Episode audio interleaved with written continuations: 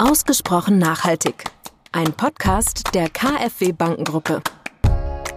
Im Bereich der Digitalisierung, wenn wir jetzt wieder den Fehler machen in Deutschland, den wir so gerne machen, dass wir erstmal eine digitale Infrastruktur entwickeln und uns hinterher einfällt, dass die nicht barrierefrei ist, dann ist das nicht nur extrem unfair gegenüber den Menschen mit Behinderungen, weil die nämlich dann Exklusionsrisiken haben, sondern das ist eigentlich ein Armutszeugnis von modernes Land. Herzlich willkommen zu einer neuen Folge von Ausgesprochen Nachhaltig, dem KfW-Podcast rund um Nachhaltigkeitsthemen. Mein Name ist Alexander Baunach und ich spreche in der heutigen Folge mit Jürgen Dusel und Martin Schmidt über den Aufbau einer inklusiven Welt. Willkommen, Herr Dusel. Willkommen, Martin. Guten Tag. Ja, guten Tag. Ja, ich freue mich sehr, dass das geklappt hat. Wir planen schon seit langer Zeit ähm, eine Folge zum Thema Inklusion. Und ähm, insofern bin ich total froh, dass wir bei Ihnen hier im Büro sitzen können, Herr Dusel. Gerne. Und ähm, ich starte direkt mit einer Frage, die mich als Mensch schon lange beschäftigt hat, weil ich bin eigentlich ein Geistwissenschaftler. Ich habe äh, mal Germanistik und Sprachwissenschaft studiert. Und ich habe mich immer gefragt, sagt man Menschen mit Behinderung oder sagt man Menschen mit Einschränkung? Man kann beides sagen. Das hängt ein bisschen davon ab, wie man es meint. Aber wenn wir jetzt über die Politik für Menschen, die eine Behinderung haben, reden, dann würde ich sagen über Menschen mit Behinderungen. Das ist so ein Begriff, Behinderungen, Einschränkungen, der was mit Wechselwirkungen zu tun hat. Also der Mensch hat eine Einschränkung, dann kommen sozusagen einstellungsbedingte oder räumliche Barrieren dazu und dann wird die Einschränkung zur Behinderung. Ich benutze einfach den Begriff Menschen mit Behinderungen.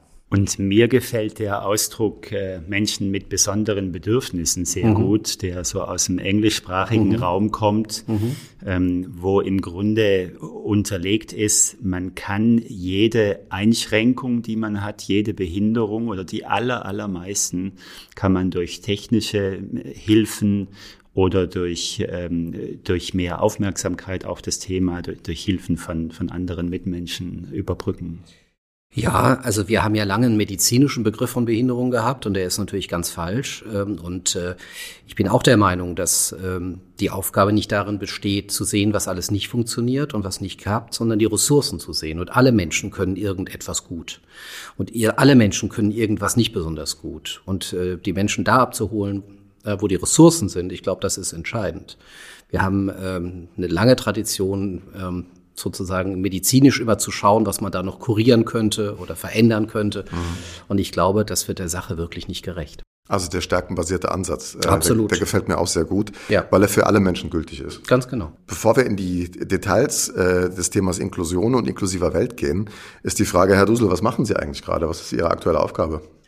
Also wenn man es rechtlich begreifen wollte, dann gilt das Behindertengleichstellungsgesetz. Da steht drin, Aufgabe des Behindertenbeauftragten der Bundesregierung ist äh, sozusagen dafür zu sorgen, dass der Bund, und das ist mehr als die Bundesregierung, seiner Verpflichtung für gleichwertige Lebensverhältnisse zu sorgen, gerecht wird. Das ist so ganz abstrakt. Und äh, was, was bedeutet das konkret? Ich bin ähm, dabei bei allen Gesetzen, Verordnungen und wichtigen Vorhaben der Bundesregierung, die was mit dem Thema Integration, Inklusion zu tun hat. Und das sind, würde ich sagen, 95 Prozent aller Gesetze, weil die Gesetze sind ja Menschen gemacht äh, und dementsprechend auch für Menschen mit Behinderungen. Also es ist zum einen eine Gesetzesarbeit und ich bin auch nicht alleine. Das heißt, ich habe einen Arbeitsstab mit tollen Kolleginnen und Kollegen, die sich da reinhängen und da unsere Expertise mit einbringen. Ich habe ganz viel zu tun im nationalen und internationalen Bereich. Ähm, ich habe äh, eine Menge zu tun mit den Selbstvertretungsorganisationen von Menschen mit Behinderungen. Wir machen Kultur im Kleisthaus und ähm, es ist eine große Ehre und eine große Freude, diesen Job machen zu dürfen. Das strahlen Sie auch aus, wenn ich das mal so bemerken darf. Danke. Ja, vielen Dank. Also Sie haben uns ja schon einen guten Eindruck gegeben äh, darüber, was ein Beauftragter der Bundesregierung für die Belange von Menschen mit Behinderung macht. Jetzt habe ich diesen Titel mal untergebracht. Das ist keine leichte Sprache, ja. Nein, ja. ist keine leichte Sprache, aber Sie bringen sie auf einen leicht verständlichen Punkt. Dann sind wir bei unserem zweiten Gast, ähm, Martin. Was ist deine aktuelle Aufgabe? Was machst du in der KfW gerade? Es ist mir auch eine große Ehre und Freude, diesen Job, den ich jetzt mache, äh, machen zu dürfen.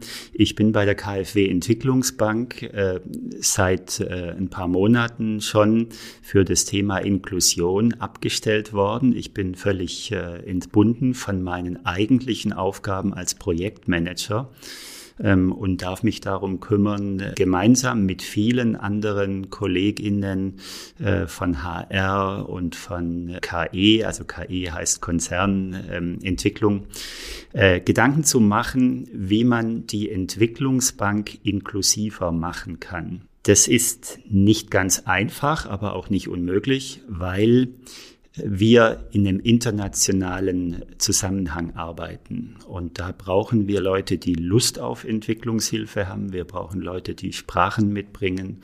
Wir brauchen Leute, die möglichst auch einen Hochschulabschluss mitbringen. Ähm, und die passen zu uns. Die wollen wir äh, im Grunde an Bord nehmen.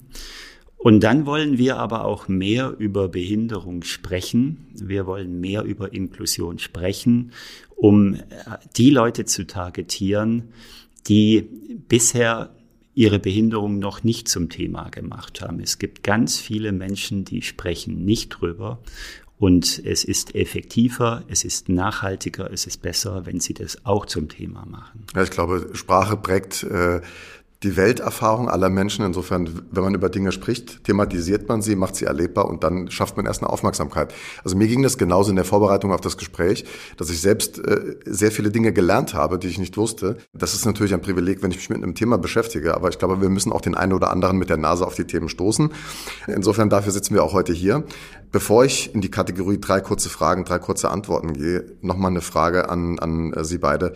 Ist es eigentlich in Ordnung, äh, Menschen auf ihre Behinderung anzusprechen?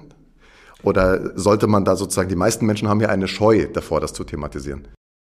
Ja, diese Scheu haben sie deswegen, weil wir viel zu wenig Begegnungen haben. Also wenn Menschen ohne Behinderung sozusagen so eine Scheu haben, Menschen mit Behinderungen in irgendeiner Weise anzusprechen, dann hat das damit zu tun, dass man unsicher ist irgendwie. Man will vielleicht auch politisch korrekt sein. Und ich sage dann manchmal, macht euch mal ein bisschen locker, geht einfach auf die Leute zu, seid respektvoll ähm, und, und fragt im Zweifel und dann, dann ist das in Ordnung.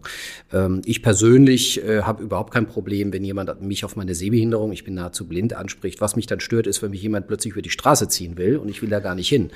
ähm, aber das ist meistens ein Zeichen von, von Unsicherheit und ich kann Ihnen eins sagen, wenn die Leute gemeinsam zur Schule gehen würden, also Kinder mit und ohne Behinderung gemeinsam zur Schule gehen würden, dann würden garantiert die Kinder ohne Behinderung später diese schon nicht haben. Deswegen ist dieses gemeinsame Lernen, da kommen wir vielleicht nochmal drauf, obwohl es wirklich nur ein mini kleiner Teil ist im Bereich der Inklusion, ist ganz wichtig. Ja, das, das ist in der Tat eine Frage, die ich zu einem späteren mhm. Zeitpunkt noch stelle. Gerne. Dann würde ich doch jetzt mal sagen, gehen wir nochmal auf die Kategorie drei kurze Fragen, drei kurze Antworten. Das kriegt jeder Gast äh, mhm. bei uns äh, gestellt. Und die erste Frage ist traditionell, Nachhaltigkeit ist für mich. Nachhaltig ist für mich ähm, ein Prinzip, das uns in der Zukunft äh, helfen wird, die Aufgaben, die wir haben, gemeinsam zu lösen. Auch ein zukunftsorientierter Ansatz. Martin, was ist für dich Nachhaltigkeit? Nachhaltigkeit ist für mich, wenn wir neben der ökologischen Dimension, die wir wirklich schon, ich nehme wahr, äh, stark verfolgen in Deutschland und in, in Industrieländern, ähm, ne, wenn wir neben dieser ökologischen Dimension auch die soziale Nachhaltigkeit äh, stärker in Fokus nehmen, weil da habe ich den Eindruck, gibt es noch viel zu tun. Da haben Sie absolut recht. Da gibt es noch viel zu tun und äh, wenn ich das bemerken darf, ist es ein bisschen schwieriger, das zu messen und zu beeinflussen. CO2 zu messen ist halt irgendwie dann leichter für, die meisten Menschen. Ja, das ist schon richtig, aber wir haben gerade vor ein paar Monaten einen, einen G7-Gipfel gemacht und da war das Thema soziale Nachhaltigkeit zentral. Auch darauf kommen wir bestimmt noch. Ja, total. Also da kommen wir gleich noch drauf. Mhm. Ähm, bin da total bei Ihnen. Dann ähm, gehen wir direkt auf die zweite Frage. Inklusion ist. Demokratie. Das mag Sie jetzt vielleicht ein bisschen verwundern. Äh, ich könnte Ihnen jetzt sagen, Demokratie bzw. Inklusion ist, wenn die Leute alles zusammen machen können und wenn sie nicht ausgeschlossen werden und so weiter. Aber für mich ist Inklusion und Demokratie sind für mich zwei Seiten derselben Medaille. Das heißt, wir müssen Inklusion wegholen von der Idee, dass es humanfreundlich nett ist und wir müssen verstehen, dass ein Land erst dann wirklich demokratisch ist, wenn es inklusiv denkt und inklusiv handelt. Deswegen das Motto meiner Amtszeit, Demokratie braucht Inklusion. Und deswegen sage ich Ihnen, Inklusion ist Demokratie. Aus meiner Sicht ist äh, ist wichtig, wenn wir über Inklusion sprechen, dass wir die Verschiedenartigkeit von Menschen akzeptieren und dass wir die auch schätzen.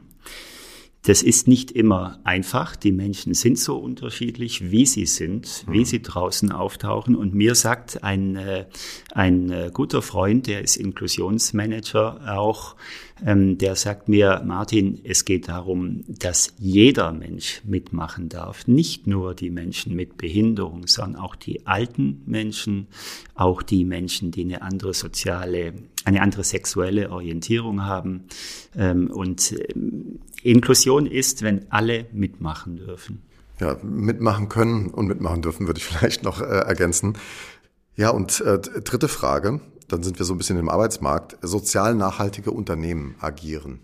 Wenn sie gut sind, äh, auch aus eigenem Interesse. Natürlich ist es so, dass Menschen mit Behinderung, auch Menschen mit Schwerbehinderung durchaus sehr gut qualifiziert sind. Und wenn Sie sich die Gruppe der arbeitslosen schwerbehinderten Menschen anschauen und vergleichen die mit der arbeitslosen Gruppe der nicht behinderten Menschen, dann ist die Gruppe der schwerbehinderten arbeitslosen Menschen deutlich besser qualifiziert. Mhm. Also wir suchen auf der einen Seite Fachkräfte, und wir suchen auf der anderen Seite händeringend nach SpezialistInnen. Und wir haben Potenziale äh, auf dem Arbeitsmarkt von Menschen mit schweren Behinderungen. Das mhm. passt irgendwie nicht so richtig zusammen. Und ich glaube einfach, dass ein, ein, Unternehmen, das ja auch letztlich auf der Suche ist nach entsprechenden Mitarbeitenden, ähm, gut beraten ist, Menschen mit schweren Behinderungen einzustellen und vor allem dann auch dafür zu sorgen, dass die Menschen im Unternehmen, wenn sie tatsächlich dann auch mal vielleicht leistungsgemindert sind oder wenn sie eine Behinderung erwerben, weil die meisten erwerben ja ihre Behinderung im Laufe des Lebens, dass es dann Strukturen gibt, dass die Menschen im Job bleiben können. Mhm. Ja, das ist total nachvollziehbar, ja. Sozial nachhaltige Unternehmer und Unternehmerinnen. Ich würde es mal so auf die Personen jetzt zuzentrieren. Was fragen die jemanden zuerst, wenn sie einen Menschen mit Behinderung äh, vor sich haben? Hoffentlich fragen sie zuerst, was willst du? Was kannst du? Wovon träumst du? Was möchtest du werden bei uns? Und sie fragen hoffentlich nicht zuerst, was kannst du alles nicht? Wird aber viel zu häufig gemacht. Ja, ein Viertel aller beschäftigungspflichtigen Unternehmen stellen in Deutschland nicht mal einen einzigen Menschen mit Schwerbehinderung ein. Da kommen wir auch nochmal drauf. Darüber also müssen wir auch nochmal haben, wir haben tatsächlich ein, ein Gap zwischen dem, was unser Anspruch ist, was auch betriebswirtschaftlich vernünftig ist, was auch wirklich das Thema Diversity abbildet äh, und wir haben auf der anderen Seite doch eine große Scheu von vielen Unternehmen, eine große Unsicherheit, äh, falsche Vorurteile, was Menschen mit Behinderungen betrifft. Und deswegen ähm, sind wir jetzt gerade dabei, politisch da auch zu reagieren. Also ähm, da kommen wir gleich nochmal drauf. Ich glaube, da braucht es politische Impulse, weil überall da, wo sich die Dinge nicht von selbst irgendwie bewegen, muss man wahrscheinlich regulatorisch äh, eingreifen. Ähm, dann gehen wir doch direkt ins Thema. Also vielen Dank mhm. für diese kurzen Einschätzungen. Ähm, was mich wie soll ich sagen, in der Vorbereitung auf dieses Gespräch auch bewegt hat. Ich habe festgestellt, dass meine Definition von Inklusion nicht richtig war, sondern ich hatte eigentlich die Definition von Integration im Kopf, ja. als ich über Inklusion gesprochen ja. habe. Ähm, können Sie dazu nochmal was sagen, was, ich, was der Unterschied dazu, ist? Ja, die Integration ist. ist eigentlich die Idee, dass Menschen mit Behinderungen fit gemacht werden für quasi die Umwelt, die geprägt ist von Menschen ohne Behinderung. Das hat man so in den 70er, 80er Jahren auch mit Integrationsschulen gemacht. Also die Kinder wurden fit gemacht und, äh, und wurden dann plötzlich in so eine Umwelt entlassen nach der Schule Schule, wo man dann dachte, okay, nachdem wir die jetzt sozusagen entsprechend entwickelt haben, funktioniert das. Inklusion ist was anderes. Inklusion ist im Grunde die Idee, dass wir eine, eine Infrastruktur äh, haben, die tatsächlich offen für alle ist. Also wo sich keiner anpassen muss, ähm, wo sozusagen jeder erstens willkommen ist, also Stichwort Willkommenskultur, und auf der anderen Seite tatsächlich eine, eine Struktur so ist, dass möglichst keine Barrieren bestehen, dass alle ihre Kompetenzen, Fähigkeiten, ihre Träume einbringen können. Wenn das gelingt, und es gelingt oftmals, dann profitieren wirklich alle davon. Also nicht nur die Menschen mit Behinderung profitieren davon, sondern vor allem auch die Menschen ohne Behinderung. Das führt mich direkt zu dem nächsten Punkt. Die meisten Menschen wissen gar nicht, was das Thema für eine Dimension hat. Also ähm, es leben jetzt knapp acht Milliarden Menschen auf der Erde. Sagen Sie doch mal, wie viele davon haben eine Behinderung? Eine Milliarde. Eine Milliarde von den acht Milliarden haben eine Behinderung, und zwar 90 Prozent im globalen Süden. Wenn wir es auf Deutschland runterbrechen, weil wir oftmals nur die schwerbehinderten Menschen zählen, mhm. ähm, wir haben in Deutschland ungefähr 13,5 Millionen Menschen mit Beeinträchtigungen. Jetzt sage ich bewusst Beeinträchtigungen, weil ich greife damit sozusagen Menschen mit Behinderung, mit Schwerbehinderungen äh, ab mit chronischen Erkrankungen. Und diese 13,5 Millionen Menschen leben nicht alleine. Die haben Familie, die haben Freunde, die haben Partner, die haben Kinder. Das heißt, wenn wir über das Thema der Zugänglichkeit einer Gesellschaft für Menschen mit Beeinträchtigungen reden, reden wir über 13,5 Millionen Menschen, die da unmittelbar von betroffen sind. Aber wenn, nur um ein Beispiel zu nehmen, jemand im Rollstuhl einen Ausflug machen möchte in ein Museum und möchte vielleicht ähm, seine Familie, seine Kinder mitnehmen und kommt da nicht rein, dann sind eben auch andere von betroffen. Das Spannende ist, dass wir oftmals sozusagen Bilder im Kopf haben von Menschen mit Behinderungen. Wenn sie Leute auf der Straße fragen werden, werden die wahrscheinlich im Zweifel sagen, klar, Rollstuhlnutzerinnen und Rollstuhlnutzer. Das ist nur eine kleine Gruppe. Also die Gruppe der Menschen mit Behinderungen ist komplett heterogen, ist so unterschiedlich wie wir alle. Und das erstmal zu verstehen und zu erkennen, dass natürlich dann auch die Frage des Zugangs zur Infrastruktur, ich meine jetzt nicht nur die bauliche Infrastruktur, es kann auch die digitale Infrastruktur sein, dass das sozusagen eine wirklich eine Challenge ist für eine Gesellschaft. Also dass es nicht nur darum geht, eine Rampe zu bauen, sondern dass es nee. um viel mehr geht. Das ist wichtig. Und wenn ich das noch sagen darf, weil wir auch über Inklusion ja in Deutschland immer sehr stark auf den Bildungsbereich fokussieren, gemeinsames Lernen, gemeinsam zur Schule gehen, von den 13,5 Millionen Menschen ähm, werden drei Prozent ähm, mit ihrer Behinderung geboren. Ich zum Beispiel. Der Rest, mehr als 90 Prozent, erwirbt die Behinderung im Laufe des Lebens weit nachdem man zur Schule gegangen ist. Das heißt, für die allermeisten Menschen mit Behinderung spielt das Thema des gemeinsamen Lernens überhaupt keine Rolle, weil die zum Zeitpunkt, als sie zur Schule gegangen sind, die Behinderung gar nicht hatten. Deswegen ist dieses gemeinsame Lernen trotzdem wichtig. Wir haben es ja vorhin kurz gesagt. Also beispielsweise wenn Kinder gemeinsam zur Schule gehen, ich kann das aus eigenem Erleben sagen, dann werden die nicht behinderten Kinder, die später Personalverantwortung übernommen haben im Unternehmen oder eben weil sie einen Betrieb der Eltern übernommen haben, die werden auch Menschen mit Schwerbehinderung einstellen, weil sie sich konkret jemanden vorstellen können. Mhm. Die werden auch im Bereich äh, der Human Resources, wie man das so schön nennt, auch andere Entscheidungen treffen als die, die das nicht gemacht haben. Trotzdem ist natürlich das Thema der Inklusion viel, viel mehr, viel, viel mehr als nur das gemeinsame Lernen. Nee, Sie, Sie legen es ja eindrücklich da. Es geht um alles, also Freizeit, Alltag. Es Beruf, geht um alle Lebensbereiche. Wohnen. Also es geht um, ja, um alle Lebensbereiche. Sie können, Sie können sich ja mal auch die Hörerinnen und Hörer einfach mal das äh, Spiel machen, die Augen schließen, sich vorstellen, jetzt nehmen wir doch das Beispiel, Sie sind ab jetzt auf den Rollstuhl angewiesen. Und jetzt beantworten Sie sich die Fragen, wie Sie Ihr Leben weiterleben können. Kommen Sie noch in Ihre Wohnung rein oder nicht? Kommen Sie da raus? Kommen Sie zu Ihrem Arbeitsplatz? Können Sie Ihre Freunde besuchen, in deren Wohnung oder nicht? Kommen Sie noch in die Kneipe? Kommen Sie noch ins Theater? Kommen Sie zu Ihrem Arzt, zu Ihrer Fachärztin oder eben nicht?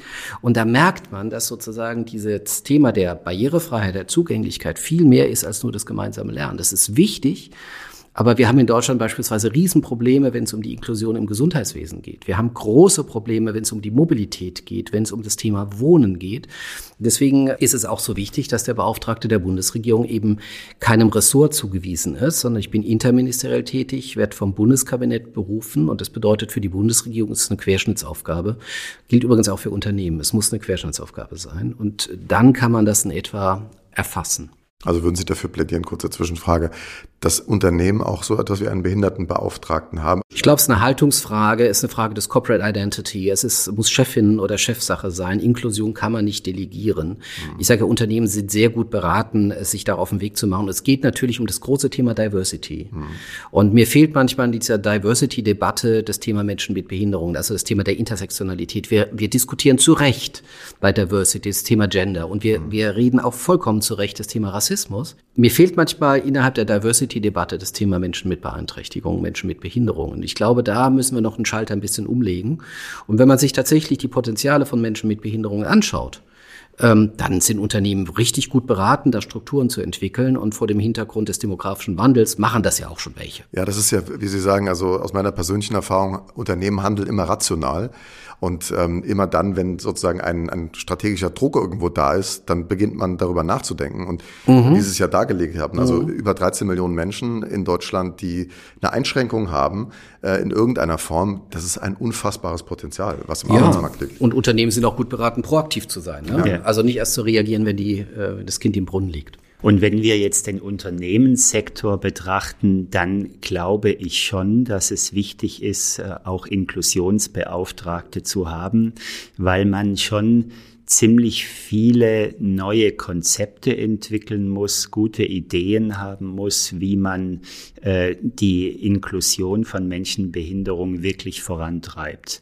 Das Beispiel, das Sie gerade mhm. genannt hatten, äh, das sehr eindrücklich ist, säßen Sie heute im Rollstuhl, würden Sie da noch überall hinkommen. Äh, das geht uns natürlich auch an im internationalen Zusammenhang. Wenn wir Mitarbeitende suchen, dann suchen suchen wir Menschen, die Lust auf Entwicklungshilfe haben, habe ich schon gesagt gerade vorher. Äh, natürlich suchen wir Leute, die auch ähm, sich zutrauen, ins Ausland zu reisen Klar. und die das auch können. Und Das ist nicht so einfach, das zu gewährleisten, aber es geht. Mich hat vor kurzem eine Kollegin besucht von der Weltbank. Die Frau sitzt im Rollstuhl. Ja, die Frau braucht Assistenz. Die Frau kam aus Taschkent, hat mhm. einen kurzen Zwischenstopp in Frankfurt gemacht mhm. und ist dann nach Washington DC weitergeflogen. Mhm. mhm. Als ich sie gefragt habe, Charlotte, wie machst du das eigentlich? Wie, wie kriegst du die Hilfe, die Assistenz? Wie kriegst du deinen Rollstuhl dahin, wo ihn brauchst? Da hat sie gesagt, das ist bei der Weltbank ganz einfach. Da gibt's ein Antragsformular für die mhm. Reise. Das mhm. füllt jeder Mitarbeitende aus. Und dann gibt es unter anderem etwas, was man antickern kann. Äh, brauchst du irgendwelche Unterstützung? Brauchst du Accommodation? Mhm. Und wenn sie das ankreuzt, dann öffnet sich, ich habe das Formular jetzt selber mhm. schon gesehen, dann öffnet sich wieder so ein Kontextmenü.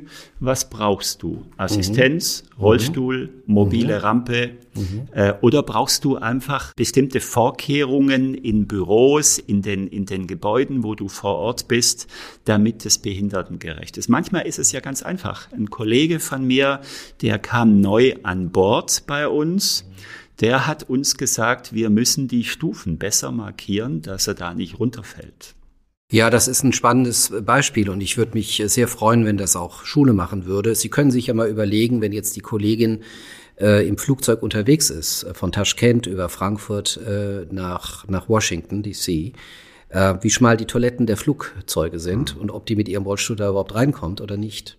Also da ist Licht und Schatten sozusagen dicht beisammen. Und äh, gerade wenn ich so an Mobilität denke von Menschen, die jetzt einen höheren Unterstützungsbedarf haben, da ist gerade so, gerade das Thema Fliegen, auch Interkontinentalflüge zu machen, ist wirklich ein Riesenthema. Ich freue mich für die Weltbank, das ist super. Und ich nutze ja auch sozusagen die Möglichkeit, äh, Assistenz zu bekommen, weil ich ja auch unterwegs bin. Jetzt kann ich laufen. Mhm. Ähm, und kann tatsächlich auch äh, mich in einem Flugzeug einigermaßen orientieren. Für Leute, die im Rollstuhl sind, die immobiler sind, ist das manchmal wirklich äh, entwürdigend, was da passiert. Und deswegen ist klar, wir müssen wirklich an allen Ecken da arbeiten. Vielleicht eine Sache würde ich noch gerne sagen, weil Sie sagen, Sie suchen Menschen mit Behinderungen auch, die dann in die Entwicklungspolitik gehen, was ich ja wirklich super finde. Ich empfehle immer sozusagen dann auch zu schauen, wie sind denn unsere Recruitment-Verfahren?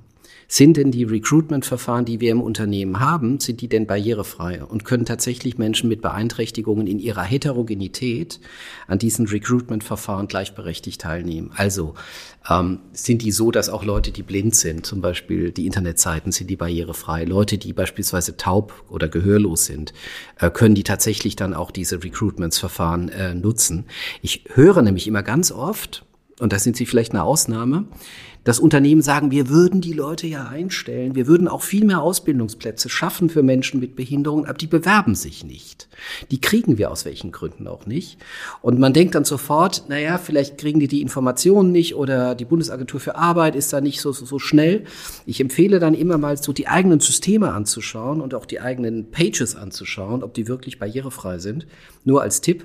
Ich glaube, wenn die das nämlich dann wirklich wären, dann hätten sie auch die Chance, sozusagen diese, diese, diese Energie und auch diese, diese Diversität abzuholen.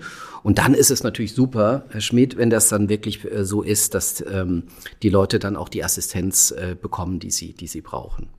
Vielleicht dazu noch noch ein Punkt, äh, Barrierefreiheit von Stellenanzeigen und, mhm. von, äh, und von den Bewerbungsprozessen ist wichtig, ähm, ganz wichtig. Gleichzeitig aber auch äh, sollten Stellenanzeigen eine Art äh, Willkommenskultur auch verbreiten. Absolut.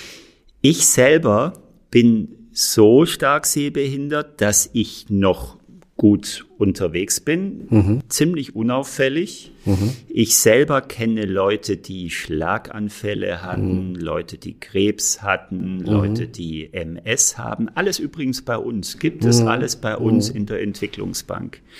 Wenn sich die Leute neu bewerben, die, die äh, keine sichtbare Behinderung haben, dann haben die immer die Möglichkeit, Bewerbung mit Schwerbehindertenausweis, Bewerbung ohne Schwerbehindertenausweis. Und deswegen mancher Unternehmer, der keine Schwerbehindertenabgabe bezahlt, deswegen hatte ich da vorher kurz interveniert, Sie erinnern sich vielleicht, mancher Unternehmer, der weiß gar nicht, dass er Menschen mit Schwerbehinderung beschäftigt.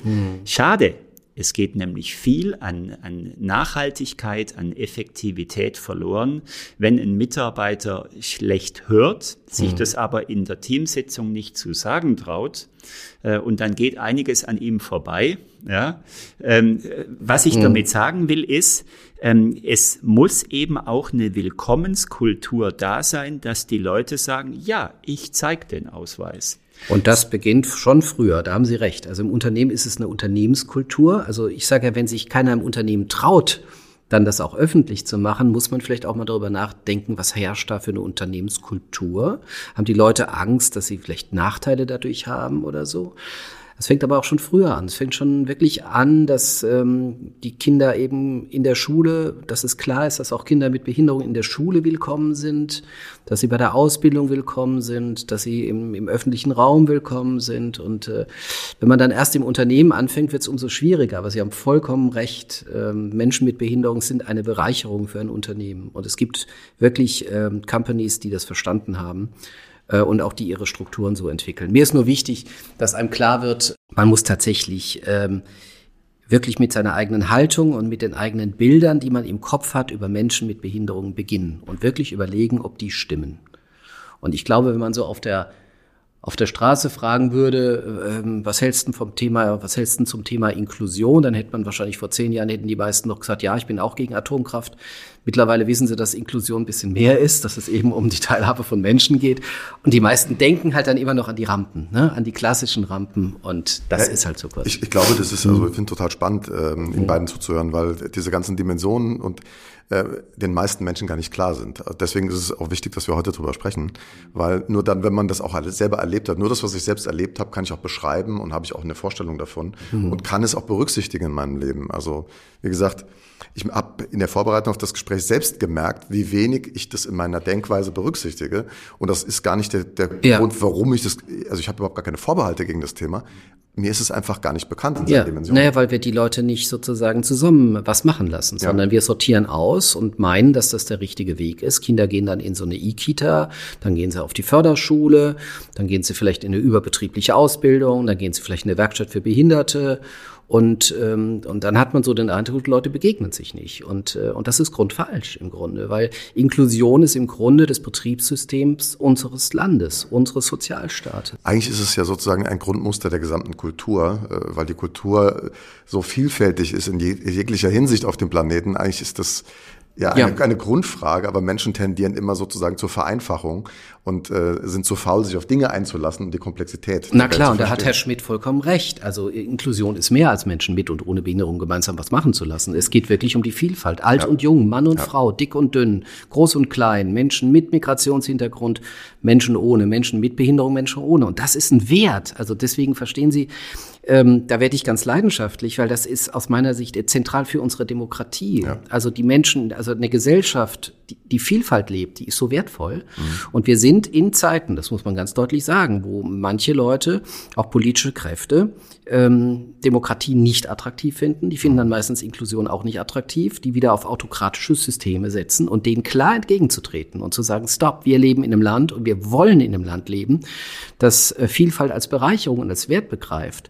Äh, dem klar ist, ähm, dass Demokratie und Inklusion zusammengehören, das ist mir persönlich sehr wichtig. Und äh, ich glaube, wir müssen tatsächlich auch in dem Zusammenhang verstehen, das ist Demokratiearbeit, was wir hier betreiben, wenn mhm. wir über Inklusion reden. Es geht wirklich darum, klarzumachen, dass wir Vielfalt wollen und nicht Einfalt. Dann geht es im betrieblichen Zusammenhang darum, äh, einen ganz klaren Schritt auf Menschen mit Behinderung zuzugehen. Wir sind im engen Dialog mit Hochschulen und Wissenschaftsinstitutionen. Die sagen mir mittlerweile, äh, oder man braucht nur Harvard Business Review, einen Artikel äh, zu, zu googeln und man sieht, ähm, dass 75 Prozent der Arbeitskräfte mit Behinderung mit einer nicht sichtbaren Behinderung mhm. leben. Mhm. 76 ähm, Prozent, eigentlich könnte ich jetzt überall sagen, so etwa 80 Prozent, ja. 76 Prozent der Arbeitskräfte mit nicht sichtbarer Behinderung offenbaren es ihrem Vorgesetzten nicht. Wie schädlich ist das denn? Also Ihre 25 Prozent der Unternehmerinnen, die 0 Prozent Schwerbehindertenquote haben. Ich würde mich trauen zu sagen, dass da die Hälfte nicht weiß, dass bei Ihnen ein behinderter Mitarbeiter ist. Wie schädlich fürs Unternehmen, das könnte viel besser liefern, das könnte viel besser funktionieren, wenn man über, über die, die Einschränkungen reden könnte und wenn man nach Lösungsmöglichkeiten suchen würde. Aber da, da würde ich dann gerne mal einhaken. Also wenn wir sozusagen auf dem betrieblichen Thema jetzt nochmal unterwegs sind, zwei, drei Fragen nochmal dazu, ähm, dann würde ich sagen, also um die Hörerinnen und Hörer nochmal abzuholen, es gibt auch so eine gesetzliche Regelung, äh, dass Betriebe in Deutschland mit mehr als 20 Mitarbeitern dazu verpflichtet sind, mindestens fünf Prozent ihrer Arbeitsplätze mit Menschen zu besetzen, die eine Behinderung aufweisen. So. Ist die gesetzliche Quote ausreichend, äh, ist die erste Frage. Sollten wir an der Quote schrauben? Ähm, ja, vielleicht, mhm. vielleicht das erstmal. Wir müssen mehreres tun. Also zum einen ist es ja so, dass ich meinen Job darin sehe, nicht nur durchs Land zu reisen und zu sagen, da gibt's Probleme und ist so alles so schwierig, da soll sich doch wieder einer drum kümmern, sondern meine Idee war oder ist von meinem Job, ähm, wenn ich Problemlagen beschreibe, auch Vorschläge zu machen, wie man diese Probleme lösen könnte. Mhm. Teilhabeempfehlungen nenne ich das. Ich habe der Bundesregierung der letzten Legislatur Teilhabeempfehlungen gegeben zum Thema Teilhabe am Arbeitsleben. Eines, eine davon war tatsächlich für Unternehmen, die trotz Beschäftigungspflicht null Plätze besetzen, die Ausgleichsabgabe zu erhöhen. Das machen wir jetzt auch und das ist aber nur der zweitschöne Schritt. Der schönere Schritt wäre, Unternehmen sozusagen davon zu überzeugen, dass es wirklich Sinn macht, Leute einzustellen mit Behinderungen und deswegen braucht es sozusagen neben dieser Negativmotivation und ich bleibe dabei, ich halte es für eine richtige Entscheidung, die wir jetzt getroffen haben, weil was würde passieren, wenn ein Viertel aller Autofahrerinnen und Autofahrer in Deutschland sagen würde, für mich gilt die Straßenverkehrsordnung nicht, da wird, glaube ich, der Staat schon reagieren. Und wenn ein Viertel aller Unternehmen tatsächlich ähm, das nicht macht, glaube ich, muss man reagieren. Viel besser wäre es, meine ich, wenn wir es auch ein bisschen leichter machen, den Unternehmen Leute einzustellen. Mhm. Wir haben in Deutschland, das hat einfach mit unserer äh, Geschichte zu tun, ein wirklich gegliedertes, wir sagen, oder ich sage manchmal zergliedertes System der Rehabilitation. Das heißt, wir haben ganz viele Leistungsträger. Jetzt kann die KfW wahrscheinlich als ein großes Unternehmen sich da durchfinden. Ähm, aber kleinere Unternehmen haben dann schon manchmal Schwierigkeiten. Wer ist denn jetzt eigentlich zuständig für bestimmte Leistungen? Mhm. Und dann kann es tatsächlich passieren, dass wenn, ich denke jetzt vielleicht an ein kleines ich nehme jetzt, greife jetzt einfach was, ein Autohaus mit 35 äh, Leuten, die da arbeiten. Da kann es sein, die stellen jemanden ein oder wollen jemanden einstellen mit Behinderung. Da kommt am Montag die Bundesagentur für Arbeit, am Dienstag das Integrationsamt, am Mittwoch der Integrationsfachdienst, am Donnerstag kommt dann vielleicht noch irgendwie der, der Arbeitsschutz und dann ja. sagt der Unternehmer am Freitag, Leute, sorry, aber das ist mir zu kompliziert. Und ähm, deswegen habe ich der Bundesregierung den zweiten Vorschlag gemacht, nämlich, dass wir versuchen, die Zuständigkeiten aufzulösen und wirklich einem einzigen Reha-Träger die Zuständigkeit zu geben, der dann Leistungen wie aus einer Hand, besser Leistungen aus einer Hand gewährt. Da ist die Bundesregierung des BMAS, in dem Falle Hubertus Heil, so einen Schritt gegangen. Wir haben jetzt so gemeinsame oder ähm, Ansprechstellen entwickelt, ähm, die dann Unternehmen beraten können. Mir geht's aber gar nicht so sehr um die Beratung, mir geht's dann wirklich um die Entscheidung. Also man muss beides tun. Man muss auf der einen Seite sagen, liebe Leute, wir müssen uns an die Regeln halten, die wir uns gegeben haben. Mhm. Und wenn unsere Regel heißt, wer mehr als 20 Arbeitsplätze hat, der dann bitte fünf Prozent, das ist eine einzige Person, einstellen. Und wenn das eben in Deutschland mehr als 40.000 Unternehmen nicht machen, müssen wir reagieren. Machen wir jetzt. Aber zum Zweiten braucht es tatsächlich auch eine eine Vereinfachung in dem System. Der Abläufe, ja. Genau. Und dafür trete ich auch ein, ähm, jenseits der Debatte, dass ich einfach der festen Überzeugung bin, dass es in Deutschland keinen einzigen Arbeitsplatz gibt. Und bitte nennen Sie mir einen, keinen einzigen Arbeitsplatz gibt, der nicht durch einen Menschen mit einer Schwerbehinderung sehr gut besetzt werden kann, wenn die Rahmenbedingungen stimmen. Weil die Gruppe der Menschen mit Behinderung eben so heterogen ist, so unterschiedlich ist. Und deswegen bin ich fest davon überzeugt, es gibt keinen einzigen Arbeitsplatz, der da nicht geeignet wäre. Ich finde äh, ganz interessant nochmal den Punkt, den Sie aufgreifen, den du auch gemacht hast, Martin. Es passiert ja heute schon, dass Menschen mit einer Behinderung in Unternehmen Aufgaben übernehmen, von denen viele sagen würden, ach, du hast ja eine Behinderung, kannst das trotzdem machen, ist uns ja nie aufgefallen.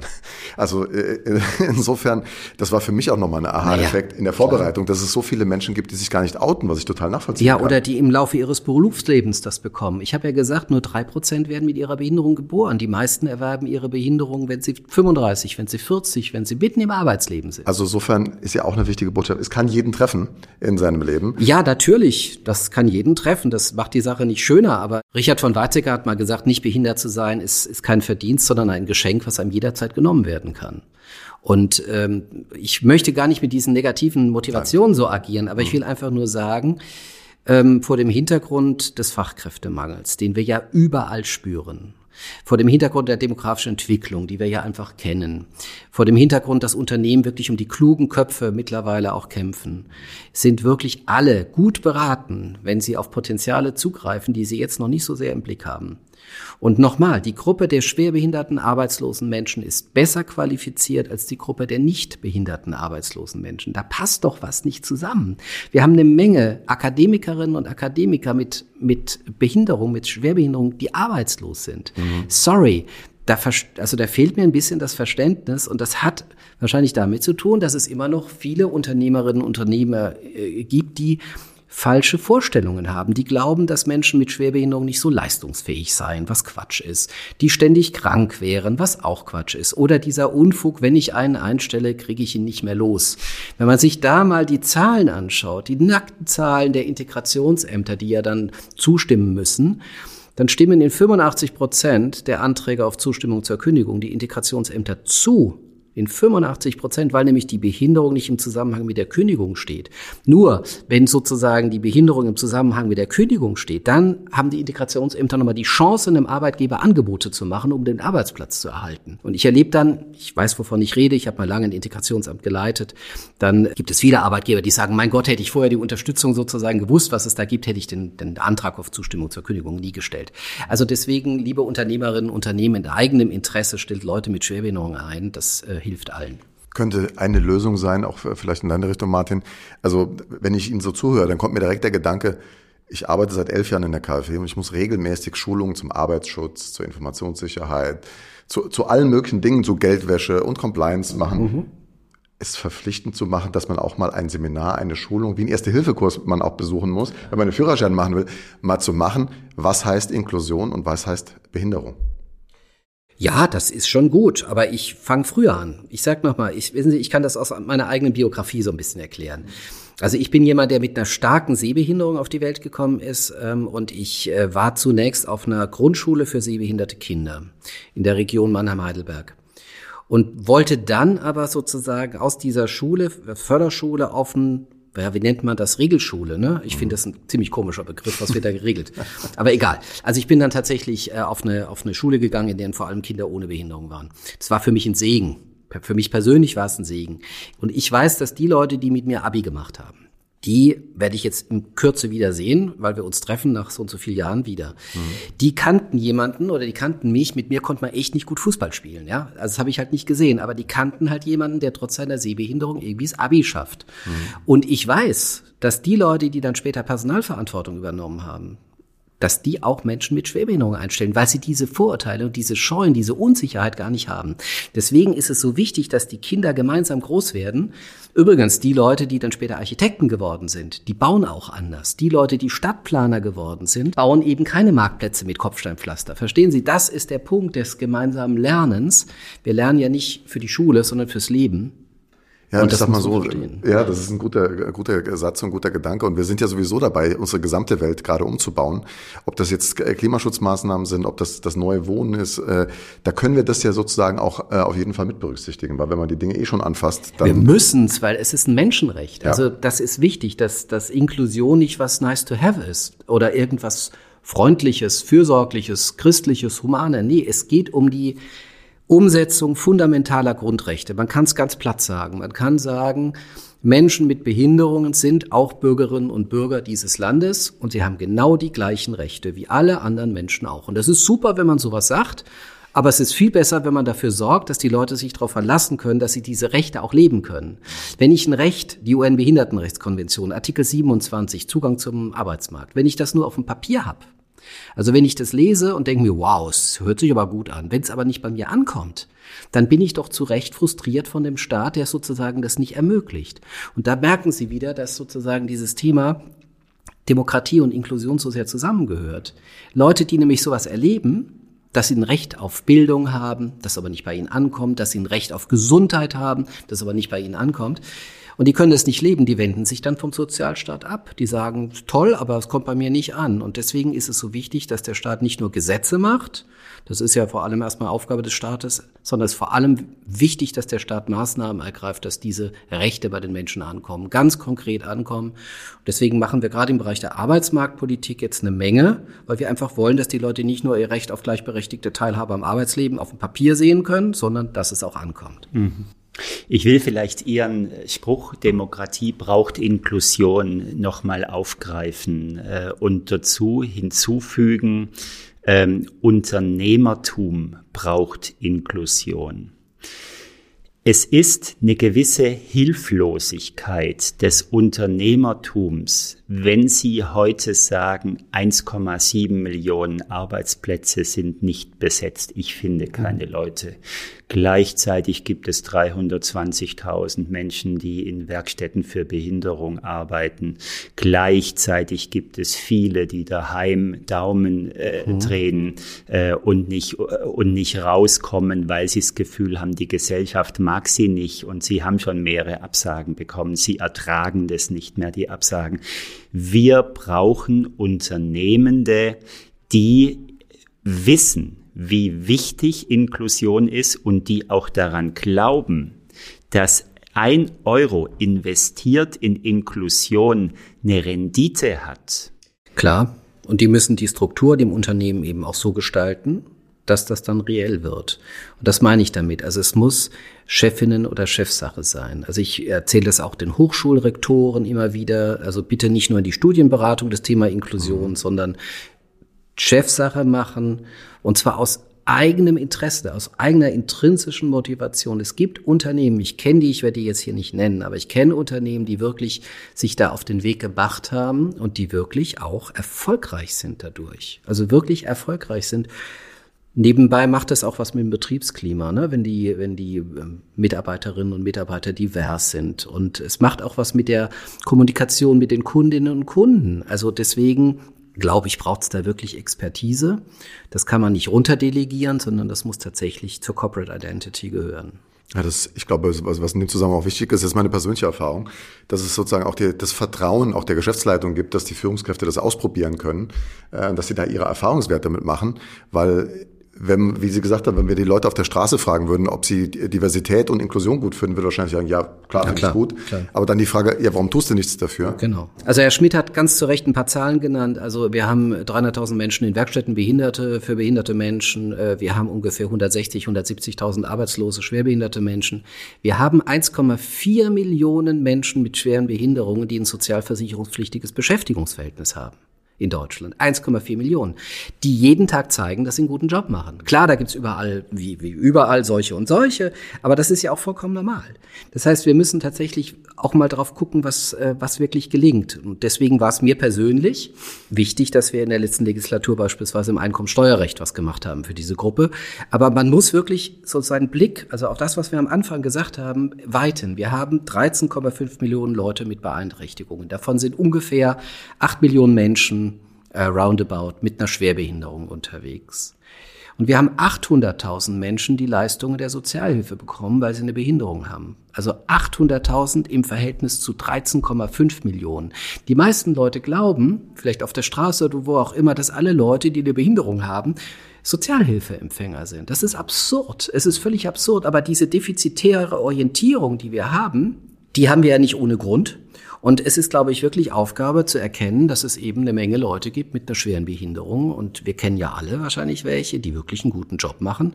Und, äh, und das mal ein bisschen deutlicher zu machen und nicht immer zu sagen, das sind alles sozusagen Leute, die in der Werkstatt leben oder so, das ist wichtig. Ja, ich glaube, das ist aber auch so ein Punkt, das war für mich auch, kann ich ganz, ganz offen bekennen. Mir war das auch vorher nicht bewusst, dass man die Leute wirklich, ich, ich nenne es mal drastisch, wegsperrt und, und sie auch unterkomplexe Arbeiten machen lässt und die Menschen damit auch in die Frustration führt, die ein viel höheres Potenzial haben. Also äh, das ist vielen Leuten, glaube ich, gar nicht bewusst. Wir leben in Deutschland und wir neigen dazu, immer in Schubladen zu denken. Mhm. Und, äh, und das kann ja auch für bestimmte Dinge gar nicht so schlecht sein. Ich will jetzt gar nicht sozusagen das Fördersystem komplett verteufeln, weil wenn ich mir so die, die Lebensbiografie von Menschen mit schweren Behinderungen anschaue, noch vor 50 Jahren, vielleicht Leute, die blind sind oder so, dann, dann ist durch dieses Fördersystem schon eine Menge passiert. Aber dieses Fördersystem trägt nicht für die Zukunft. Das meine ich damit. Und es ist im internationalen Vergleich auch keine gute Lösung, die uns tragen wird für Nein, die Zukunft. Absolut. Schauen Sie sich Wenn die PISA-Studie an. Ja,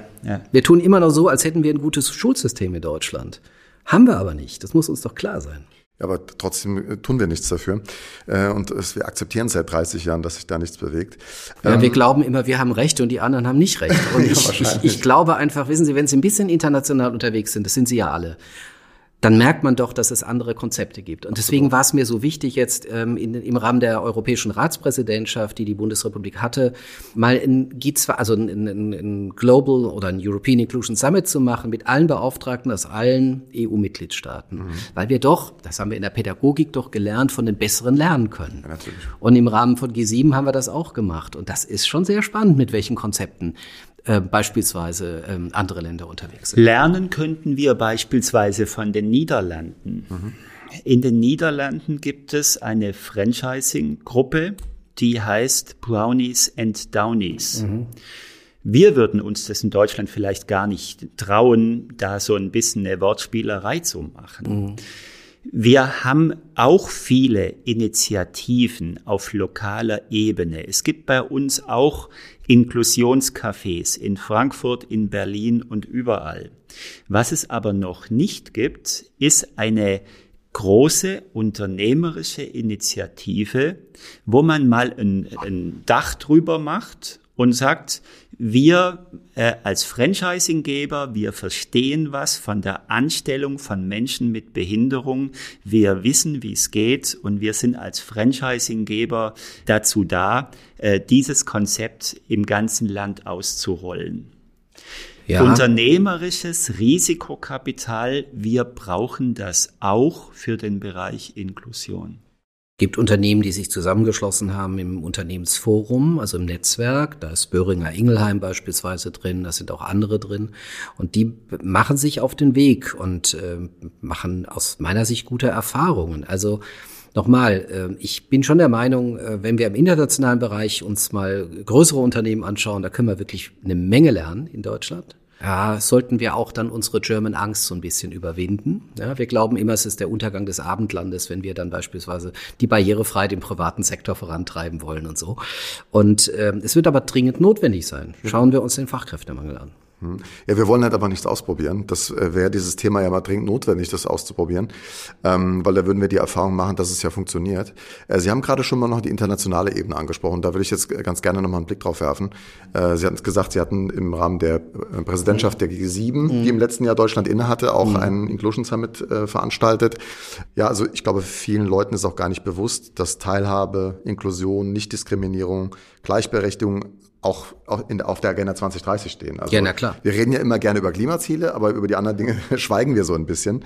Wo sehen Sie hier die Priorisierung der Themen und die Umsetzung? Also wo, wo steht Le da Leaving no one behind ist ja sozusagen dieses Thema. Und wir haben ganz bewusst, also mir ist einfach wichtig, dass wir dieses Thema international spielen, weil gerade G7 natürlich äh, quasi eine Gruppe ist, die natürlich wirtschaftliche, finanzpolitische Dinge, außenpolitische Dinge, auch jetzt sicherheitspolitische Dinge im, im Blick haben muss.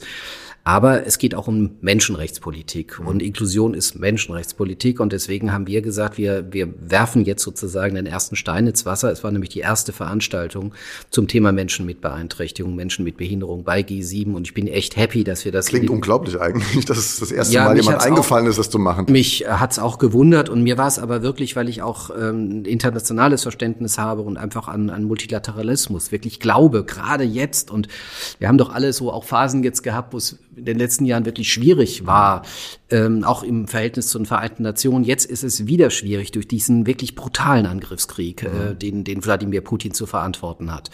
Ähm, deswegen setze ich auf Multilateralismus und deswegen haben wir tatsächlich dann auch diesen G7-Gipfel gemacht und haben Themen wie Nachhaltigkeit besprochen, also das Thema des Klimawandels, die Frage des Zugang zum Gesundheitssystem, gerade im Verhältnis zur Pandemie. Wir haben uns über Digitalisierung unterhalten, also gar nicht so über die Themen, die man jetzt vielleicht auf den Blick hat und denkt, geht es jetzt um Werkstätten für Behinderte? Nee, es geht um Digitalisierung. Das fand ich so faszinierend, ganz ehrlich, weil die ganze Wirtschaft und Gesellschaft ist geprägt von Nachhaltigkeit als Treiber, von Digitalisierung als Treiber. Und wenn man das Paper von Ihnen liest, es gibt ja eine mhm. Abschlusserklärung, mhm. äh, findet man mhm. auch auf Ihrer Website äh, für diejenigen Hörer und Hörer, die da mal reinschauen wollen, das lohnt sich. Ähm, da findet man nämlich genau diese Themen. Und auch aber es ist ja total intuitiv, dass Menschen mhm. Äh, mit Behinderung auch vom Klimawandel betroffen sind. Ja, natürlich sind die Ersten. Stellen Sie sich mal vor, wenn Sie sich so eine katastrophale Situation anschauen wie in Pakistan beispielsweise die großen Überschwemmungssituationen, da waren Menschen, die mobilitätseingeschränkt sind, natürlich die Ersten.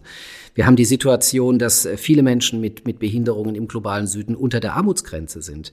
Viele haben keinen Zugang zu Informationen. Also wenn tatsächlich mal was passiert und wenn wirklich Informationen dann notwendig sind, hatten wir übrigens bei uns in unserem tollen Deutschland, also meine ich jetzt gar nicht äh, ironisch, sondern hatten wir in der Pandemie in unserem Deutschland auch, äh, dass Leute, die beispielsweise auf Gebärdensprache angewiesen sind, äh, dass die am Anfang keine großen Informationen bekamen, äh, wie sie sich schützen können gegen die Pandemie. Also man darf da gar nicht so herablassend nach unten schauen, sondern ähm, das ist wirklich ein wichtiges Thema. Also Menschen mit Behinderungen sind gerade von, vom, vom Klimawandel ganz besonders betroffen. Und wenn ich jetzt beispielsweise an diese entsetzliche Situation in der Ukraine denke, und die Frage der Fluchtbewegungen, dann muss einem doch klar sein, dass wenn jemand in der Familie jemanden hat, der, der mobilitätseingeschränkt ist, der vielleicht äh, in einem Rollstuhl sitzt, der nur vielleicht liegend transportiert werden kann, dass der eben sich nicht auf den Weg machen kann und fliehen kann, dass der auch nicht unbedingt in die Schutzräume reinkommt. Also das globaler zu denken ist total wichtig. Ähm, und deswegen war dieser G7-Gipfel für mich wirklich absolut notwendig und auf der anderen Seite auch bin ich sehr glücklich, dass es eben ähm, wahrscheinlich weitergehen wird. Also wir hatten die kanadische Arbeitsministerin da gehabt, die möchte das weiter vorantreiben und ich glaube, dass G7 eben ja mehr ist als nur Wirtschaft, Finanzen und Außenpolitik. Ich kann Sie da nur bestärken darin und ich finde es äh, schön zu sehen, dass, äh, dass Inklusion jetzt wirklich auf, äh, auf G7-Ebene oder insgesamt auf globaler Ebene äh, gedacht wird. Da gibt's diesen Unternehmensverbund der Valuable 500. Mhm. Da gibt's die Caroline Casey, die beim Davoser Wirtschaftsforum mhm. äh, einen flammenden Vortrag hält. Eine Irin, die diesem, diesem Verband von 500 CEOs, 500 Vorstandsvorsitzenden weltweit vorsteht. Und da gibt es auch einen Global Disability Summit äh, 2025, der von Jordanien genau. und Deutschland gemeinsam ausgerichtet wird. Wie toll ist das denn? Dass ja. wir endlich merken, dass Inklusion ein globales Problem ist, weil es ist so, wie Sie sagen. Chronische Krankheit Behinderung geht Hand in Hand mit Armut. Ich beschreib's mal, ich war längere Zeit in der Prävention von HIV-Aids für Afrika unterwegs. Äh, das ist auch wieder etwas, das ist niemand so richtig klar, dass jemand, der HIV-Patient ist, dass der natürlich in Deutschland auch einen Behindertenausweis wahrscheinlich kriegen, also hm. zumindest gekriegt hätte, heute hm. vielleicht nicht mehr, weil heute kann man das in Deutschland ordentlich behandeln. Ja? Ähm, aber früher wäre das auf jeden Fall behinderungsrelevant gewesen und in Afrika ist es das natürlich auch. Wenn ein Haushaltsvorstand eine chronische Krankheit, HIV-Aids, Malaria, Tuberkulose, äh, natürlich auch Diabetes und solche Krankheiten, das bekommt dieser Haushaltsvorstand, dann geht die Armut in der Familie um. Wenn das nicht eine Familie ist, die gibt es auch, die habe ich auch kennengelernt. Es gibt natürlich auch Familien, die haben das Geld, das durchzuhalten, die können das aushalten, ähm, aber die gibt es im globalen Süden nicht so viel. Deswegen haben wir uns genau deswegen mit dem Thema eben beschäftigt. Also die Frage, wie können wir jetzt Digitalisierung nutzen, damit Menschen mit Behinderung besserer teilhaben. Und da geht es nicht nur ums Homeoffice, sondern da geht es wirklich auch um die Informationen über Naturkatastrophen. Mhm. Wir haben doch gesehen, was im Ahrtal passiert ist. Wir haben im globalen Süden oftmals die Situation, äh, ich bin ganz sicher, das passiert täglich, dass Menschen eben auch ums Leben kommen, weil sie eben die entsprechenden Informationen nicht bekommen. Sie haben keinen gleichberechtigten Zugang zum Gesundheitssystem. In Deutschland sind mehr als drei Viertel aller Arztpraxen nicht barrierefrei erreichbar. Das ist doch im Grunde ein Qualitätsproblem. Und weil Sie gerade das Weltwirtschaftsforum in Davos angesprochen haben, die haben uns mal vor Jahren als Bundesrepublik Deutschland attestiert, dass wir eines der innovationsfähigsten, also leider nicht innovations, also nicht innovativsten, aber innovationsfähigsten Länder der Welt seien. Also das heißt, wir haben eine Menge an Potenzial in unserer schönen Bundesrepublik, die sozusagen das Thema der Zugänglichkeit der Barrierefreiheit äh, voranbringen könnten. Aber wir sind da sehr zurückhaltend. Und deswegen will ich noch einen Satz sagen, der mir so wichtig ist in dem Zusammenhang, dass wir ähnlich wie bei der Inklusion auch bei dem Thema der Barrierefreiheit wegkommen müssen von so einer etwas paternalistischen, so einer Art von Diskussion. Na ja, klar, Barrierefreiheit ist gut für die Menschen mit Behinderungen. Mhm das ist Unfug. Barrierefreiheit ist ein Qualitätsstandard für ein modernes Land. Und das wollte uns das Weltwirtschaftsforum damit, glaube ich, sagen. Das heißt, im Bereich der Digitalisierung, wenn wir jetzt wieder den Fehler machen in Deutschland, den wir so gerne machen, dass wir erstmal eine digitale Infrastruktur entwickeln und uns hinterher einfällt, dass die nicht barrierefrei ist, dann ist das nicht nur extrem unfair gegenüber den Menschen mit mhm. Behinderungen, weil die nämlich dann Exklusionsrisiken haben, sondern das ist eigentlich ein Armutszeugnis von modernes Land. Das heißt, es muss uns klar werden, wer heutzutage etwas in den Verkehr bringt, eine Dienstleistung, ein Produkt, eine Infrastruktur und macht das mit Barrieren, der macht einen schlechten Job. Der ist schlichtweg unprofessionell. Das gilt für den Bahnhof um die Ecke genauso wie die neue App oder die neue Plattform, die beispielsweise Menschen es ermöglicht, Dienstleistungen zu bestellen. Stellen Sie sich vor, während der Pandemie, es gab eine Menge blinde Leute, die wollten sich Lebensmittel kaufen und kamen auf Homepages, die nicht barrierefrei waren. Die sind komplett ins Leere gesurft, wenn man so will. Mhm. Und das nicht nur zu begreifen als eine Zumutung für die Leute, was es zweifellos ist, sondern eine Frage der Unprofessionalität. Ja, wenn ich mir Banking-Systeme anschaue, die nicht zugänglich sind, dann ist das unprofessionell. Es ist ärgerlich, aber es ist vor allem unprofessionell.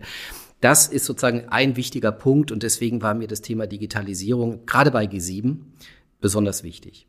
Digitalisierung ist jetzt ein recht breiter Begriff. Ich will es vielleicht noch mal mit zwei konkreten Technologien, die neu am Markt sind, noch mal unterlegen, wie wichtig diese Vorgehensweise ist, dass man darauf stärker setzt. Ähm, es ist heute ein Kampf der, der äh, Technikgiganten um Indoor Navigation. Mhm. Das wird möglich sein. Stellen Sie sich in Zukunft ein Altersheim vor, wo die Leute äh, an dem Armband im Grunde das vibriert, wenn sie nach rechts müssen und das andere vibriert, wenn sie nach links müssen. Stellen Sie sich sowas vor. Ich höre das aus dem Unternehmenssektor auch, ähm, dass es Unternehmen gibt, die führen sowas ein. Ich will jetzt keinen Namen dazu nennen, wer das macht, weil es wahrscheinlich viele schon gibt. Aber das nur so als Message an die deutschen Unternehmer, vielleicht hört ja der ein oder andere zu heute, es lohnt sich darüber nachzudenken, da reinzugehen. Das andere ist dieser große Bereich KI, wo jetzt eine unterstützende Technik entwickelt wird, die einfache Sprache möglich machen wird. Das wird äh, Texte automatisch übersetzen in einfache Sprache. Die ersten Samples gibt's natürlich schon längst. Ja, und diese einfache Sprache ist nicht nur für Menschen wichtig, die Lernschwierigkeiten haben, sondern auch für Menschen, die beispielsweise gerade Deutsch lernen. Also auch das ist so ein wichtiger Punkt, dass einem klar wird, wenn ich leichte Sprache, einfache Sprache verwende, betrifft es nicht nur Menschen mit sogenannter geistiger Behinderung. Ich finde den Begriff sehr schwierig. Wir machen auch in dem Jahr ganz viel zu dem Thema. Wir haben ja die Special World Games, Special Olympic World Games jetzt hier in Berlin. Mehr als 7000 Athletinnen und Athleten werden im Sommer da sein ähm, mit sogenannter geistiger Behinderung. Schirmerschaft hat der Bundespräsident, einfach großartig, äh, sondern es betrifft auch viele Menschen, die jetzt eine neue Sprache lernen. Und gerade KI, auch da, ne, also Schatten und Licht, also auch da ist es nicht ohne Risiko, weil sind die bias-free, also sind die tatsächlich so programmiert, dass sie eben keine Vorurteile reproduzieren. Da muss man wirklich drauf achten. Also das ist auch ein Teil. Ich habe eine Referentin bei mir im Team, ähm, die ist für das Thema Digitalisierung KI zuständig. Äh, das ist auch ein europäisches Thema. Aber auch da wird natürlich ähm, KI große Chancen haben. Und ich meine, wir nutzen doch alle Smartphones. Ich will jetzt gar nicht ein System bevorzugen, aber ähm, diese Smartphones verfügen alle über, über assistive Techniken, die manche Leute einfach so einfach jetzt benutzen, also diktieren jetzt ihre SMS und so weiter. Und das ähm, ist natürlich ein Verkaufsvorteil, das mhm. muss man deutlich sagen. Den die amerikanischen Konzerne schon vollumfänglich verstanden haben. Google, Apple, das sind die großen Player am Markt für Inklusion. Und manch deutscher IT-Hersteller hat noch gar nicht begriffen, wie wichtig dieses Thema eigentlich ist. Ja, ist aber ja. nicht auch der Datenschutz auch ein Thema, was irgendwie so ein, ein Stück weit. Ein das ist wieder ist? sehr deutsch, genau, dass wir dann, also einen guten Manager erkennt man daran, dass er für jedes Problem eine Lösung findet, einen guten Juristen, dass er für jede Lösung ein Problem findet. Ich bin ja für die Lösungen. Sie sind aber Jurist. Äh, ich bin Jurist, auch, genau, aber ich habe lange nach dem Abitur überlegt, ob ich nicht Musiker werden soll und deswegen weiß ich nur, die, die kreativen Juristen sind die guten Juristen. Nein, was ich, was ich, was ich wirklich sagen will, ist, dass wir das Problem haben in Deutschland, dass wir es hinkriegen müssen, in die Ausbildung von IT-Leuten, übrigens auch in die Ausbildung von Architektinnen und Architekten, das Thema der Zugänglichkeit, also der Barrierefreiheit zu kriegen. Sie können in Deutschland Architektur studieren. Sie lernen ganz viel über Statik und über äh, Bausubstanz und, äh, und so weiter, aber sie lernen nichts über Barrierefreiheit. Und dann denke ich mir, irgendwie sind wir doch noch sehr veraltet. Und ich weiß, dass es auch viele Leute, die jetzt ein abgeschlossenes äh, IT-Studium haben, eine Menge gelernt haben, aber nicht zum Thema Accessibility. Und ich glaube, da wird es wichtig sein, dass wir in die Ausbildungskurricula reinkommen. Jetzt ist es mein Job, sozusagen, beispielsweise im Gesundheitswesen, das habe ich jetzt in der letzten Legislatur sehr intensiv mit Jens Spahn diskutiert, dass wir eben das Thema Menschen mit Behinderungen auch in Ausbildungen, beispielsweise von Physiotherapeuten reinkriegen, von Hebammen reinkriegen. Das war alles nicht drin. Und das hat damit zu tun, dass wir sehr exklusiv noch unterwegs sind. Und das sind die Amerikanerinnen und Amerikaner wirklich weiter, weil die unter dem Begriff der Equality, mhm. spielt ja für Joe Biden jetzt eine ganz große Rolle. Und wir hatten die ähm, ja, Beauftragte sozusagen aus dem State Department da gehabt, Sarah Sarah Minkara eine ganz große Rolle spielt. Und zwar nicht nur aus dem Aspekt der Nächstenliebe heraus, sondern es macht eine Gesellschaft resilienter, mhm. wenn wir divers sind. Ich glaube, dieser Appell ist äh, angekommen, äh, in jedem Fall. Mit Blick auf die Uhr nochmal vielleicht ein, zwei Fragen, ähm, die mich auch äh, umgetrieben haben. Sie haben wirklich über alle Bereiche des Lebens sehr plastisch veranschaulicht, wo wir Lösungen finden können, in welche Richtung wir arbeiten müssen, was wir tun müssen. Was kann denn jeder Einzelne konkret tun? Also was kann ich in meinem Alltag tun? Was können meine Kinder tun? Wo sollten wir anfangen, damit Inklusion voranzubringen? Indem wir die Bilder, die wir im Kopf haben von Menschen mit Behinderungen, dass wir die nochmal überprüfen, ob die tatsächlich der Realität wirklich den Tatsachen entspricht oder ob die nicht schon mit Vorurteilen behaftet sind. Und dann geht es wirklich darum, darum, dass jeder Einzelne, jeder Einzelne in ihrem Verantwortungsbereich mit dazu beiträgt, die Rechte der UN-Behindertenrechtskonvention umzusetzen. Wissen Sie, Sie können Inklusion nicht verordnen ähm, staatlicher Seite. Man kann natürlich Gesetze machen, man kann natürlich Maßnahmepläne schreiben. Aber ich wünsche mir, dass die Gesellschaft erkennt, dass es richtig ist. Und es ist richtig. Also im Sportverein zu gucken, ähm, ist da Barrierefreiheit gegeben oder nicht? Besteht eine Willkommenskultur für das Kind mit Behinderung aus dem Dorf? Im Musikverein das zu machen, in der Gewerkschaft zu machen, im Unternehmen das zu machen, in der Kirche zu machen. Also wirklich in den ganzen sozialen Bezügen, in denen sie sind. Und auch einzuschreiten, wenn das Wort Behinderung oder behindert als Schimpfwort benutzt wird. Also ich höre oft auf Schulhöfen, ey, wie behindert ist das denn? Oder das ist doch voll behindert. Das können wir nicht tolerieren. Weil aus Worten, und wir haben das in Deutschland erlebt, können schreckliche Taten entstehen. Das heißt, wir müssen auch darauf achtsam. Es ist eine Menge zu tun, aber ich glaube, jeder sollte erstmal für sich nochmal reflektieren, ob er vielleicht doch noch so ein bisschen defizitär orientiert unterwegs ist. Martin, du, du wolltest auch noch zu der Frage was sagen.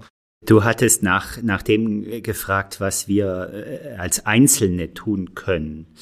Ich würde mal sagen, mir geht deine ursprüngliche Frage nicht mehr so ganz aus dem Kopf. Wie darf ich das denn nennen? Behinderung oder, oder Einschränkung oder Beeinträchtigung?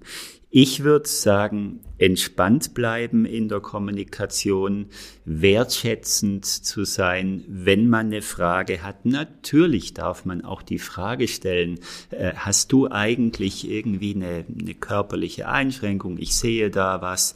Äh, natürlich äh, ist es wichtig, dass man Verständnis füreinander entwickelt. Vielleicht brauchen auch alle ein bisschen den Mut, auch sensible Fragen zu stellen.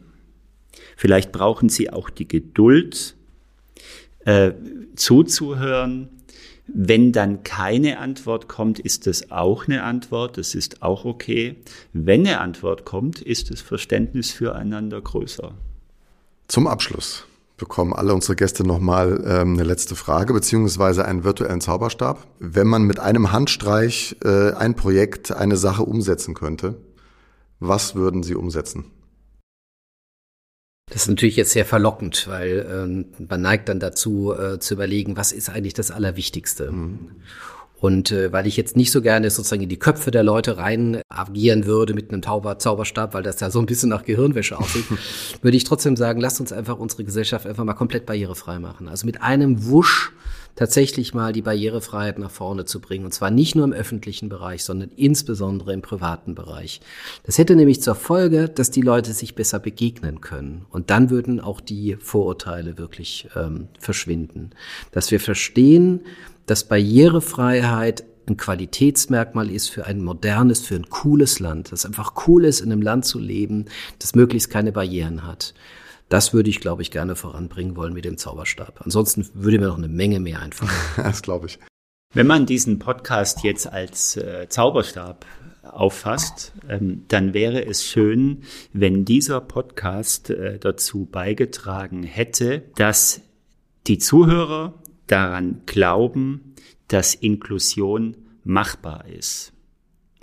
Wenn Sie morgen aufwachen, wäre es schön, wenn Sie geträumt hätten davon, dass Inklusion machbar ist. Es ist möglich. Wir brauchen nur die Politiker, die Unternehmer, auch die Mitarbeitenden, auch die Chefs, die daran glauben, dass Inklusion machbar ist. Es ist möglich. Und es, und es ist ein Wettbewerbsvorteil für unsere Gesellschaft und Wirtschaft, wenn wir in, auf Inklusion setzen. Um es mit Erich Kästner zu sagen, es gibt nichts Gutes, außer man tut es. Genau. Und äh, ich glaube, wir sind gut beraten, dass wir es tun. Vielen Dank für das schöne Gespräch und für Ihre Zeit. Sehr gerne, hat mir Spaß gemacht. Vielen Dank für die Möglichkeit, Alex, dass wir das machen konnten.